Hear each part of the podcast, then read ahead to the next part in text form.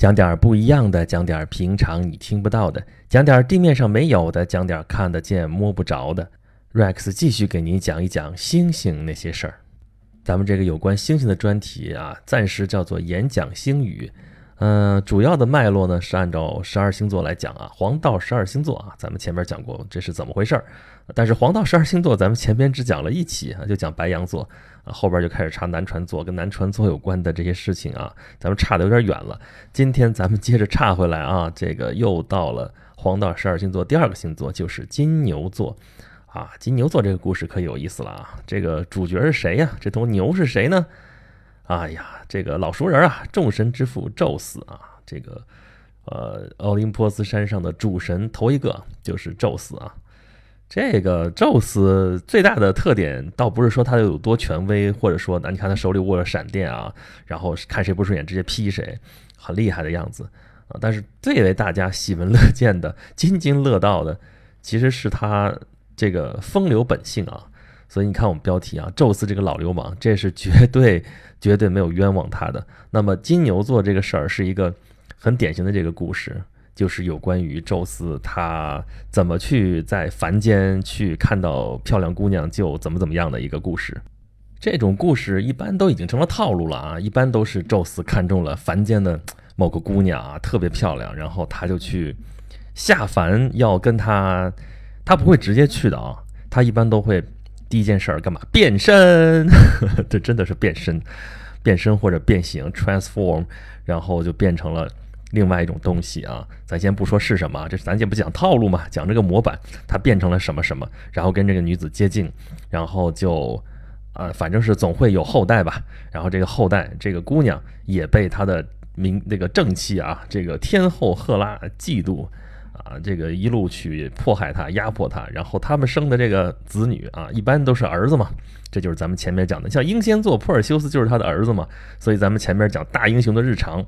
就是在跟大家说这古希腊神话里边的这些英雄故事啊，基本上都是一个套路的啊。但其实这个套路还应该再往前延伸，就是这英雄是哪儿来的呢？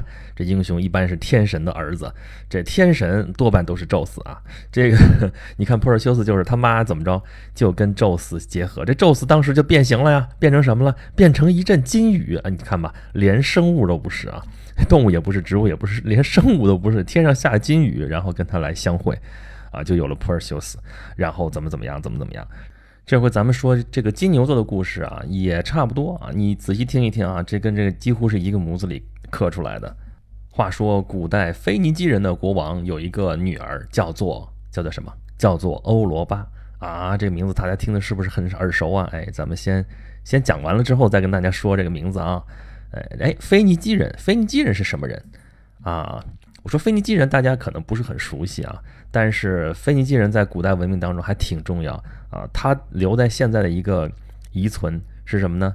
呃，有一个名字叫做巴勒斯坦，大家应该很熟吧？天天新闻里在说那儿怎么怎么着，哎，对，就那个地方，那个地方巴勒斯坦这个词儿其实就从腓尼基这个词儿啊转来转去，转来转去变成现在这个样子了啊，就是资源就是这本来是腓尼基人的土地。那么古代腓尼基人的这个国王叫做什么呢？叫做阿格诺尔。呃，我之前不是参加过那个呃中央 CCTV 六，就是电影频道的那个佳品有约嘛？啊，其中有一次就是在讲那个电影叫《诸神之怒》，这当时好莱坞大片嘛。啊，之前跟大家说过这故事完全都是编的啊，但是里边编的那些人物多半都还是有出处的啊。比如说当时辅助那个普尔修斯的那个有一个哥们儿叫什么？就叫阿格诺尔啊，他是波塞冬的儿子，就是海神的儿子啊。他母亲是谁呢？他母亲叫利比亚，真的真的讲真就叫利比亚啊！我一会儿再跟大家说这个事儿到底是怎么回事儿啊？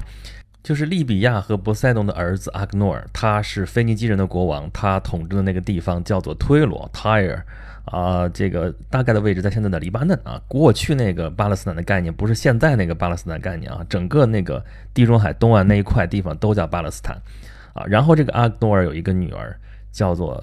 欧罗巴长得那叫漂亮，就我也只能这么形容了。这美女到底怎么个美法？我说了你也看不出来，也想象不出来。那好吧，反正是被宙斯看中了。然后宙斯他要跟他接近，那怎么办呢？啊，他又不能直接去，他就想了一个招儿啊，就是在那个公主和侍女在海边玩耍的时候啊，采集花朵的时候，宙斯就化身成了一只雪白的公牛啊。人家也知道打掩护，说我一头牛过来太奇怪了这件事情啊，所以就让他的儿子啊，这个赫尔墨斯，就咱们原来一直说的爱马仕啊，他给使了一招，然后那让那国王的牛全都跑到海滩上去啊。其中哎，这么多牛当中出一头牛，这还是很正常的啊。但这头牛不同于一般的牛啊，雪白雪白的一头牛，非常非常的壮硕，非常非常的漂亮。嗯，然后所有的人，其他的人。去碰这个牛，这这个牛都很高傲，一概不理。但是公主啊，接近这个牛的时候，这就不一样了啊。欧罗巴看到这个牛啊，这个哎，在他面前就非常的温驯啊。虽然是很很好像看上去很壮的样样子啊，但是对他来说特别的温顺啊。然后这欧罗巴就一来二去，就他就公牛嘛，示意他骑到这头牛背上，然后这欧罗巴这个公主就骑到了牛的背上。啊，没想到这公牛一旦等到这个公主坐上了自己的背，啊，然后就急速的冲向大海。等到周围的人想拦，根本拦不住，啊，冲到海里面去了。那你能怎么办？这欧罗巴只能在这个牛身上，啊，他又不能松手，一松手掉海里怎么办呢？对吧？所以就骑在牛背上，啊，这个公牛就驮着这个欧罗巴就游啊游，游啊游，游啊游，游到了什么地方去了呢？克里特岛。我们稍微熟悉点希腊地理都知道啊，希腊有一个最大的岛叫克里特岛，就在爱琴海里面啊。爱琴海里面有好多好多这种小岛啊，其中有一个比较大的岛就是克里特岛，就横在那个爱琴海底下。你看地图一看就看见了啊，那个岛再往东就是到巴勒斯坦、到黎巴嫩那个海岸线了，就是地中海东岸那个海岸线那个地方。所以从地中海啊东岸往西，这牛驮着一直到了克里特岛，哎，这个从地理上很很合理啊。到了克里特岛之后，这头牛就把欧罗巴给放下啊！这个小姑娘在这吓坏了，肯定是。但这头牛放下它之后，之后变身变成了宙斯啊！于是就把欧罗巴金屋藏了个娇，就藏在了克里特岛。这个人家是金屋藏娇，有一间屋子就藏了，他这用了一个岛来藏啊！他是得藏啊，他后边还有老婆在那看着呢。天后赫拉这把他藏在克里特岛上，就省了这个赫拉来坏他的好事。啊，这个姑娘欧罗巴就在这个克克里特岛上，然后就啊，你生孩子吧，对吧？就就刚看刚才说的那个老流氓的套路，就是抢了姑娘，然后生了孩子，这孩子们都变成大英雄啊。他生了一共生了三个孩子啊，他们哥仨这名字啊，我虽然非常不愿意跟大家讲这那么长的外文的名字啊，但这仨的名字我觉得还是跟大家说一说啊。一个叫米诺斯，一个叫拉达曼提斯。啊，一个叫萨尔坡东啊，这个名字还是很怪。但是最后一个咱先不管他啊，后面是一个希腊的大英雄啊，再再就建立了一个什么王国什么什么的再说。但前两个很有意思啊，就是 大家如果看过《圣斗士星矢》，尤其是看到后面冥王篇的时候，可以知道这个冥王手底下有三巨头，对吧？这个其中有两个，就是一个是米诺斯，一个就是拉达曼提斯。这个拉达曼提斯这个这个出镜率好像还很高，我记得啊，所以这两个都是欧罗巴的儿子。啊，这故事呢说起来很简单，但是还没完啊！就是这公主被抢走了呀。这公主被抢走了之后，这国王也不能闲着，就是刚才说那个阿格诺尔国王，那得派人去找啊。那派谁去找呢？就派儿子去找嘛，对吧？啊，这对儿子说：“你们找你妹去吧！啊，找你妹，找不着你就甭回来了。”那这帮儿子们找找找你妹呀！这这哪儿找去？一头牛给拐跑了，跑到大海里边去，你不知道游到什么荒郊野外地方去了。那找不着，找不着，那国王下令了，你不能回家呀，不能回家，这些儿子们就滞留他乡啊，就不回就不回了呗，对吧？然后就到别的地方开枝散叶去了啊啊！其中有一只这个儿子叫啊卡德莫斯啊，你爱叫啥叫啥，对吧？他就把腓尼基当时的字母带到了希腊世界啊，这个事情还真是有据可查，因为 这个事情很有意思啊，就是腓尼基字母其实是最早发明的字母，人类用的最早的字母。然后就是这个腓尼基的字母传到了希腊啊，变成了希腊字母。我们现在看到那个学数学的时候才用的比较多，那个希腊字母长得很歪歪扭扭，很漂亮啊，但是很奇怪那个字母，那希腊字母，希腊字母一共二十四个字母啊啊，这希腊字母接着往西传啊，传到了罗马世界啊，通过一个什么别的民族一倒手倒到了啊拉丁民族手里面，就是罗马人，他们就从这个希腊字母这一转再转，然后创制了这个。拉丁字母啊，这个罗马帝国因为统治的这个欧洲世界啊，统治整个地中海附近的这个世界，统治了几百年啊，影响力非常的大。所以在这个范围之内，这些民族使用的这个字母啊，就都是拉丁字母啊，变变变啊，就是差不了太远啊，加点什么送气符号啊，加点什么调号啊什么的，但是主体都是这个拉丁字母。这个渊源，这个源头就在这个地方，从腓尼基字母到希腊字母到啊拉丁字母，然后这个拉丁字母随着后来地理大发现传到了世界各个地方啊，我们现在在用的汉语拼音都是从拉丁字母变过来的。哎，大家是不是已经听出来这个腓尼基人多么有意思了啊？这还是这个腓尼基字母，这还算是往西传。它往东传呢，啊，往东传就是变变变变变变，变成了所谓的阿拉米字母啊，长什么样你也不用去管它啊，你就知道这个阿拉米字母后来又变成了希伯来字母，又变成了阿拉伯字母，然后阿拉伯字母这边就接着往东传，有什么西亚的、中亚的那些民族，包括我们国家像维吾尔族这样的民族的那个文字，都是从这个这个源头变来的啊，这个源头再往上溯的话，就是腓尼基字母。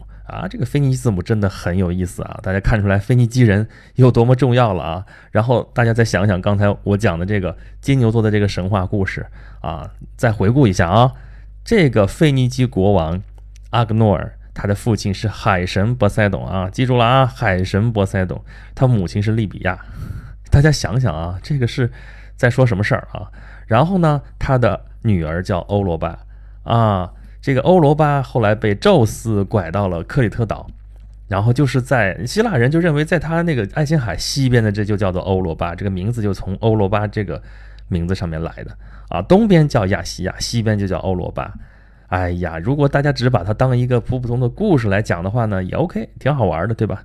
但是神话，神话，神话可不简简单单就是这样的故事，它里边隐藏着一些信息，这些信息我们现在不不太可能完全破译，但是能寻找到一些蛛丝马迹。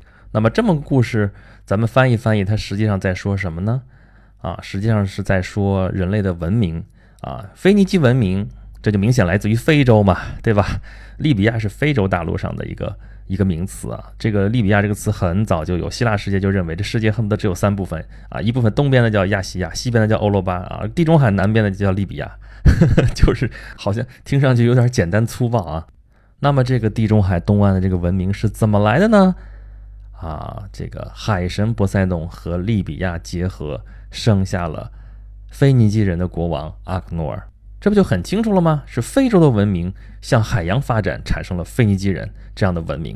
那么腓尼基的文明经过了啊，你宙斯这事儿属于神话了哈，你把宙斯的这个因素排除掉，那就是腓尼基文明向西传播，传到了克里特岛，进而传到了整个希腊世界啊。然后传过去的文明包含类似像腓尼基字母这样的一些文明成果，而它传过来这个地方就叫做欧罗巴。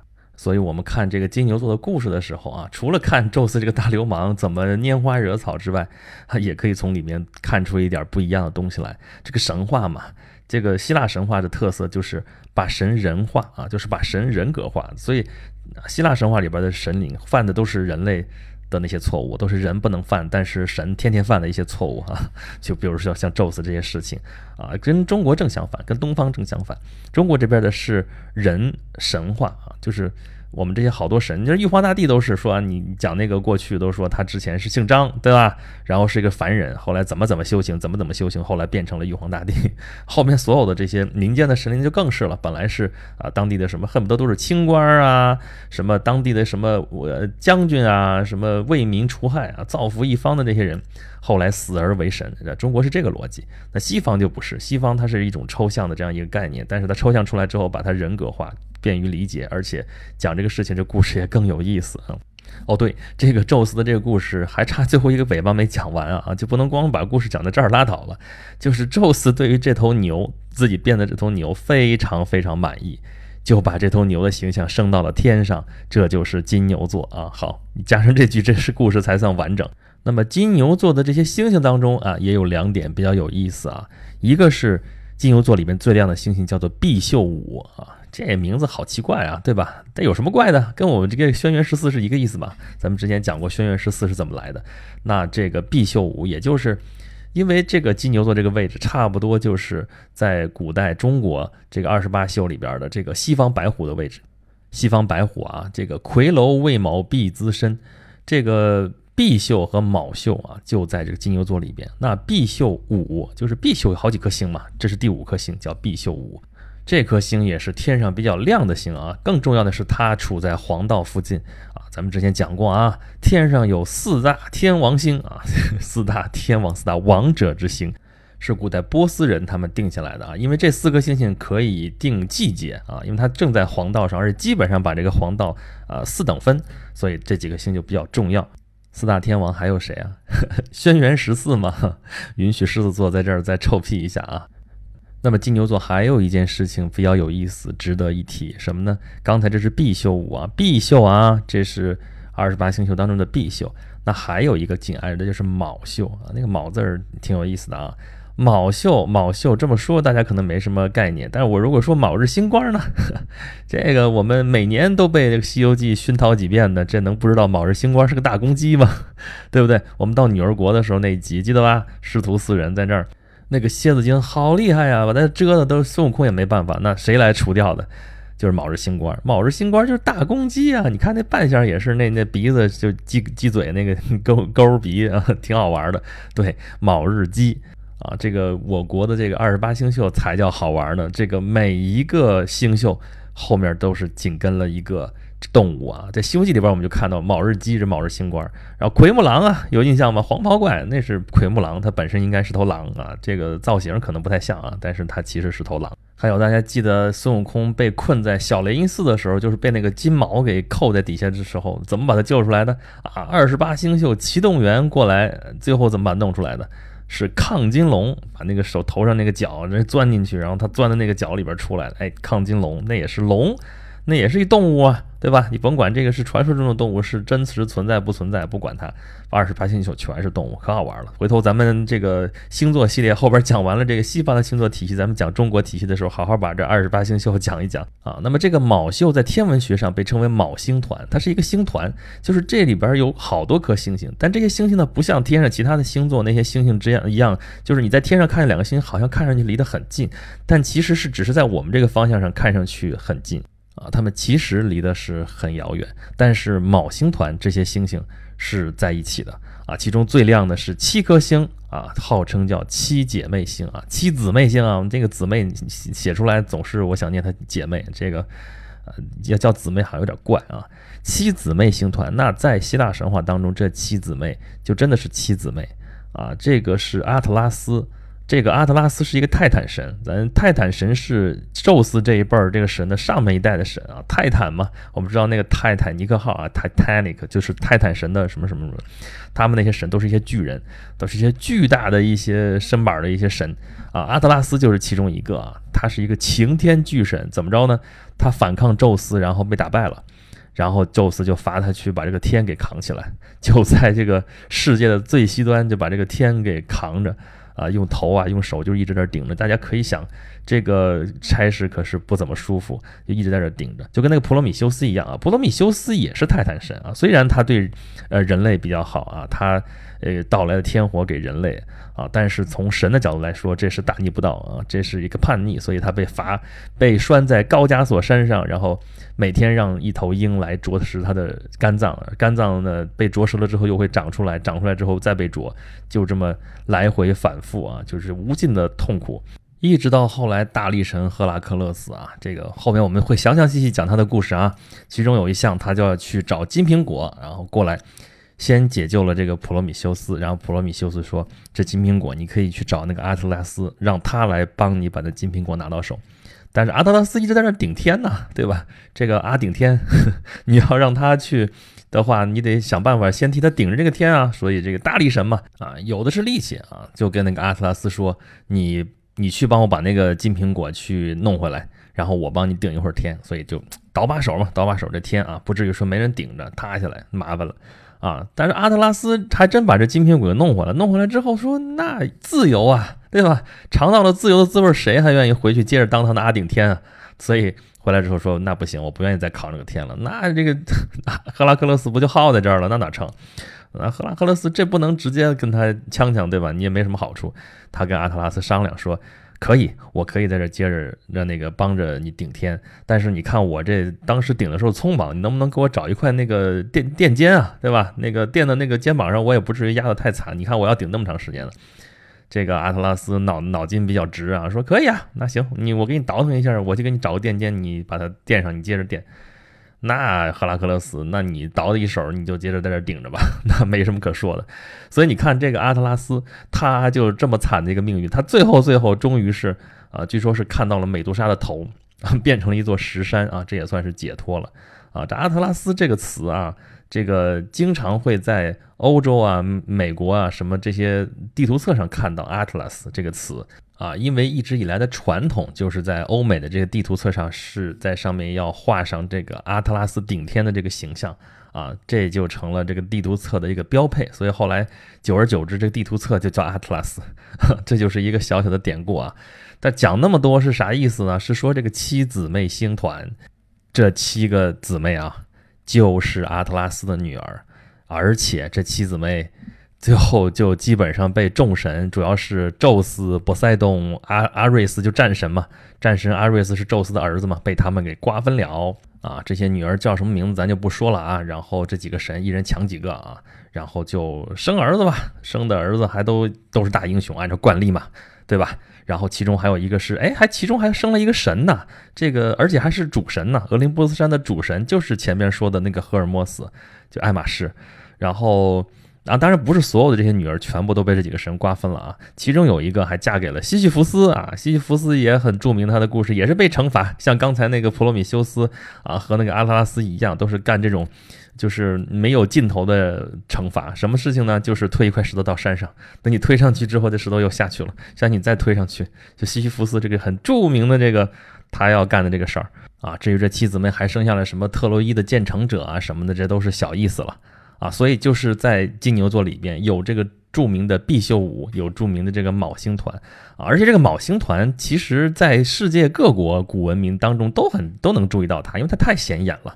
这金牛座是很好认的，其实啊，在上古时代这个所有的文明古国，什么啊中国呀，什么玛雅人呐，什么阿兹特克人呐，印第安人呐，什么毛利人，什么澳洲的土著，到这么偏远地方，他们都能够注意到这个昴宿。